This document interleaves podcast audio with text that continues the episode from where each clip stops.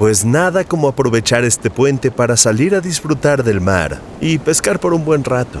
Aquí tranquilo. Que unos bacalaos, que unas langostas, que un monstruo marino de vez en cuando. Un clásico día de pesca. Y es que en medio de todos los lanzamientos que hemos tenido como Jedi Survivor o Redfall, yo decidí ponerme a pescar en la joya indie llamada Dredge. No sé si a ustedes les haya pasado, pero este juego me empezó a salir un montón en TikTok y caí completamente en el algoritmo y lo tuve que comprar, ya que su estética se me hacía muy bonita, de esas que no tienen bordes. Son bloques de colores que parecen pinceladas en la pantalla. Les voy a dejar en el canal de YouTube un short para que vean el libro del arte del juego.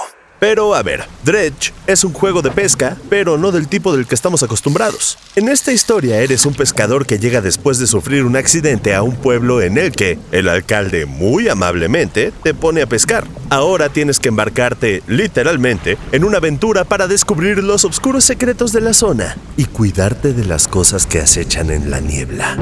Y si crees que suena un videojuego de terror, no lo es. Pero de repente sí hay cosas por las que puedes brincar. Pero eso sí, les puedo decir que nunca me había sentido tan nervioso por no alcanzar a ver nada en el horizonte. El objetivo es que vayas pescando diferentes tipos de peces y eso te ayudará a cumplir con diferentes misiones para así avanzar en la serie, mejorar tu embarcación y adquirir nuevas habilidades. Y además les va a encantar a los fanáticos del orden porque el menú es como el de Resident Evil 4, en el que tienes una cantidad de espacios para guardar todos tus ítems y el chiste es ir acomodando todo como Tetris. Y pues es Dredge.